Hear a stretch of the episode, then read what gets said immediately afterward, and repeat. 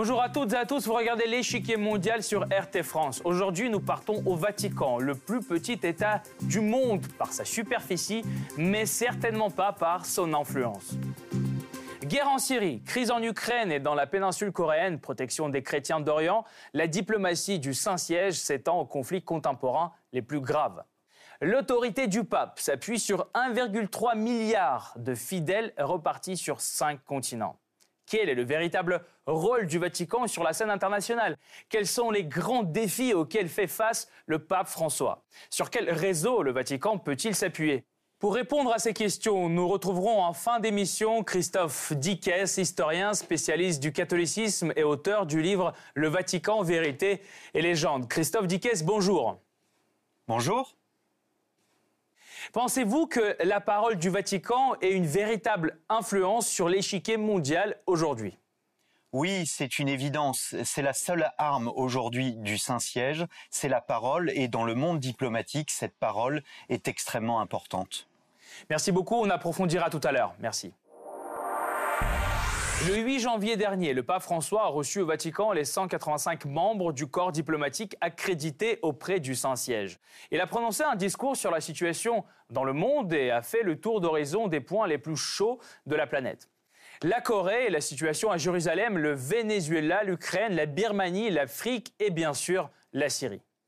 Il est important qu'on puisse poursuivre les diverses initiatives de paix en cours en faveur de la Syrie pour que, enfin, on puisse mettre fin à ce long conflit. Depuis le début du conflit syrien, le Vatican soutient les pourparlers entre tous les acteurs impliqués dans cette guerre, y compris le gouvernement syrien, sans pointer du doigt de coupables.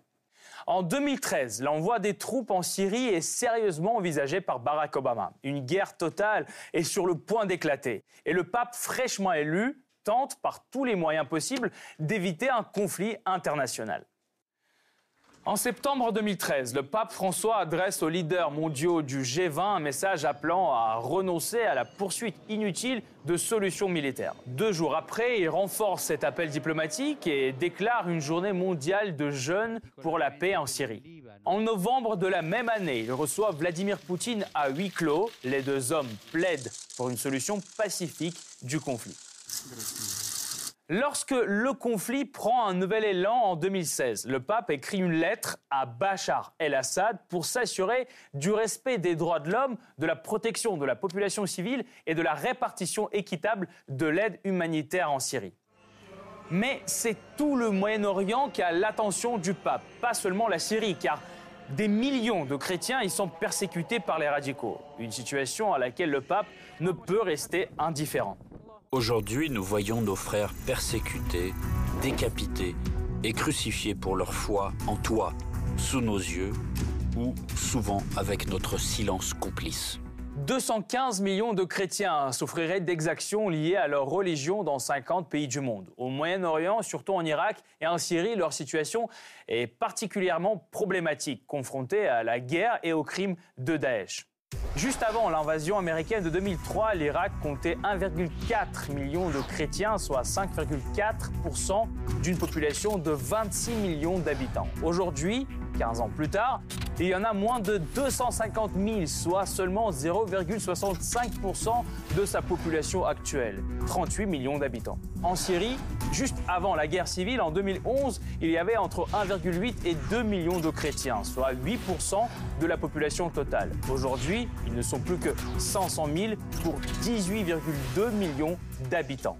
Que peut faire le Vatican pour les protéger? En 2014, Silvano Tomasi, observateur permanent du Saint-Siège auprès des Nations Unies, déclare qu'une intervention militaire en Irak est nécessaire pour arrêter l'avancée des djihadistes, approuvant ainsi les actions militaires de la coalition internationale. Comment le Vatican a-t-il réussi à retrouver son influence sur la scène internationale après une série de scandales qui ont assombri les dernières années du pontificat de Jean-Paul II et celui de Benoît XVI Regardons. L'influence politique du Vatican sur l'échiquier mondial est affectée par les bouleversements de la fin du XXe siècle. Avec la dissolution du bloc de l'Est et la désintégration de l'URSS, le pape et ses émissaires perdent leur rôle de partenaire stratégique de l'Occident dans la lutte contre le communisme. Le début du XXIe siècle voit le prestige du Vatican terni par de nombreux scandales internes. Scandale des prêtres pédophiles, lutte de clans au sein même de la curie romaine et accusations de blanchiment d'argent visant la Banque du Vatican ponctuent les dernières années du pontificat de Jean-Paul II et tout celui de Benoît XVI. Cette situation change radicalement après la renonciation de Benoît XVI et l'élection du cardinal argentin Jorge Bergoglio. Ce dernier prend le nom de François et devient le premier pape issu de l'Amérique latine. Un de ses objectifs est d'ébranler les positions des conservateurs du Saint-Siège. Il nomme 17 nouveaux cardinaux, dont seulement 6 viennent d'Europe et des États-Unis. Les autres sont africains ou sud-américains. Ces efforts visent à opérer le grand retour du Vatican sur la scène internationale et il obtient là de bons résultats. En 2015, il agit en tant qu'intermédiaire entre les États-Unis et Cuba et en 2016, Obama effectue une visite historique à la Havane. La même année, Cuba est le lieu d'une autre rencontre historique. Cette fois-ci entre le pape François lui-même et Kirill, patriarche de l'Église orthodoxe russe. Cuba, une terre hautement symbolique, car traditionnellement catholique et historiquement proche de la Russie. Cette rencontre, une première depuis le schisme de 1054, qui sépara les églises d'Orient et d'Occident, a pour but de renforcer le dialogue entre les deux confessions et de travailler de concert à la résolution des crises mondiales. Mais toutes les entreprises du pape François ne sont pas des réussites. Parmi les défis majeurs qui se posent à lui se trouve aussi la crise migratoire. Pour l'heure, il a du mal à persuader nombre de ses fidèles, notamment en Europe, à être plus accueillants. Lui-même fils d'immigrés italiens, le pape François a multiplié les prises de position en faveur de l'accueil des migrants depuis le début de son pontificat. En 2013, le pape François s'est rendu sur l'île de Lampedusa en Italie où arrivent nombre de migrants depuis les côtes tunisiennes. Un geste symbolique, fort, quelques mois seulement après son élection. Trois ans plus tard, alors que la vague de réfugiés syriens déferle sur l'Europe, le pape prend position. Il ramène au Vatican, dans son avion privé, 12 réfugiés débarqués sur l'île grecque de Lesbos. La majorité de migrants du Moyen-Orient et d'Afrique du Nord qui arrivent en Europe sont musulmans. Mais pour le pape, il ne s'agit pas là de questions d'ordre religieux, mais d'un devoir moral. Marie et Joseph, qui n'avaient nulle part où loger, ont été les premiers à qui Dieu a donné des papiers d'identité. Mais ce message passe-t-il vraiment? En Europe, le sentiment nationaliste monte. Les lois sur l'immigration sont en passe d'être durcies en Allemagne, en Italie, en Autriche ou encore en France. Même en Europe centrale, région avec une très forte identité catholique, les croyants restent sourds aux appels du pape. Nous n'en voulons pas et je pense que nous avons le droit de décider que nous ne voulons pas voir dans notre pays un grand nombre de musulmans. L'autorité morale du pape suffira-t-elle pour peser sur ses positions? A-t-il d'autres instruments plus puissants pour promouvoir son agenda?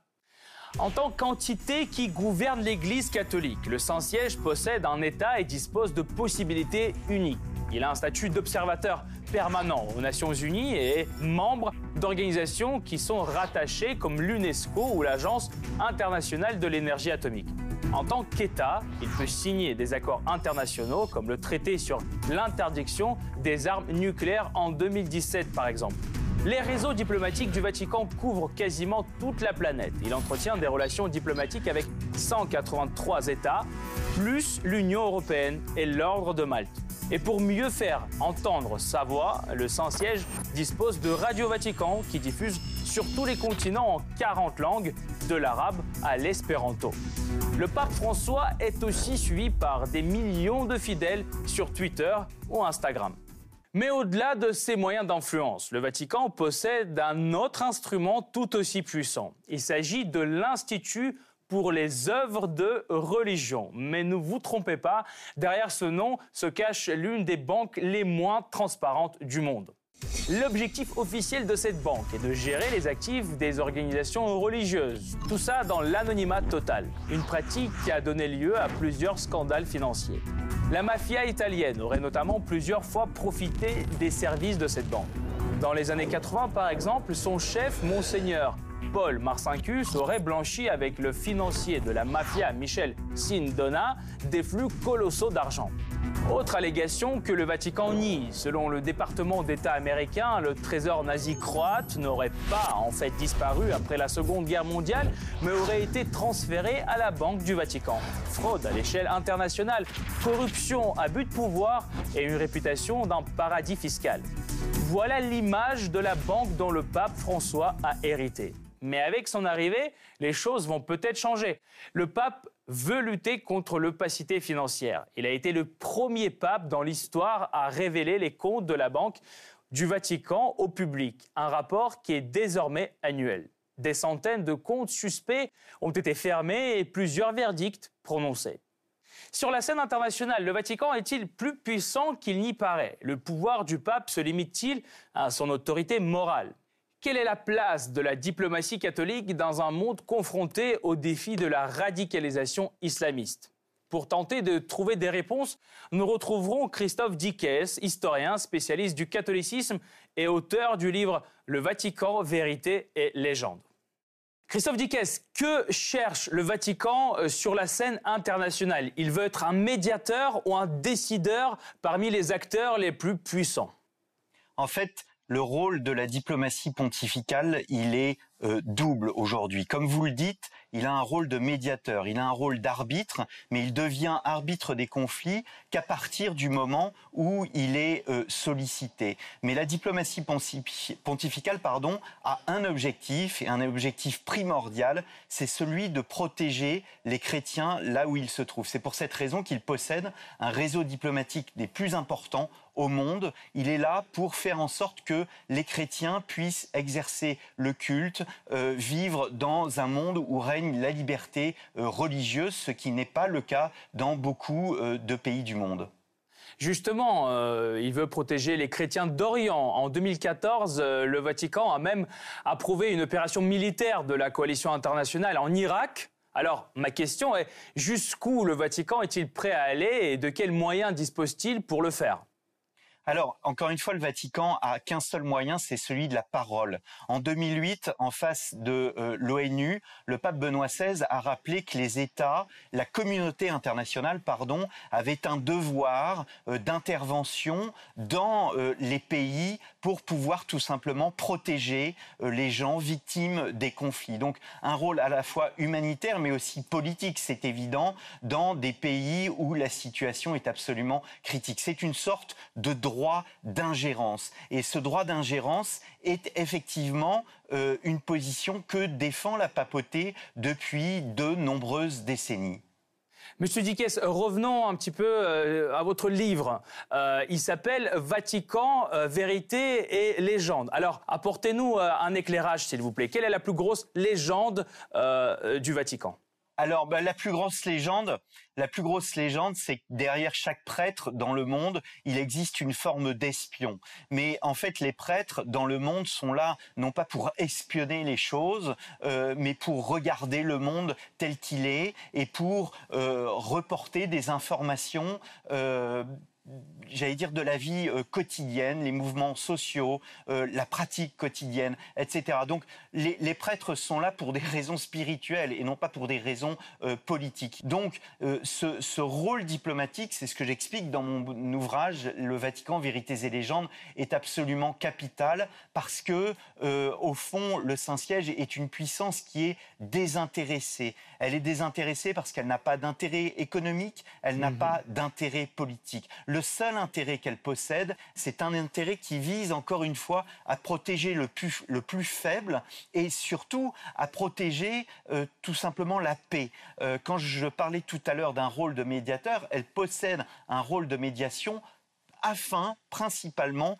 de préserver la paix et de faire en sorte que les hommes ne se fassent pas la guerre là où euh, ils se trouvent.